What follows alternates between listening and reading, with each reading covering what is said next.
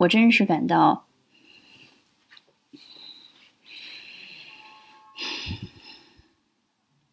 九月和老公一起带着老妈跑趟台湾，她已经六十多岁了。我觉得有生之年能够带家人一块儿出去旅行的机会并不多，在她还能坐飞机、火车、坐公共汽车不晕车的情况下，想带她多出去走走，所以毫不犹豫的预定了这次行程的机票，一共自由行十三天，经过台北、宜兰、台中、高雄四个城市。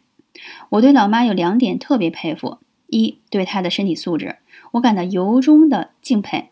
每一天，我们三个人基本上都要走一到两万步。老妈从没掉过队，也不说一个累字儿。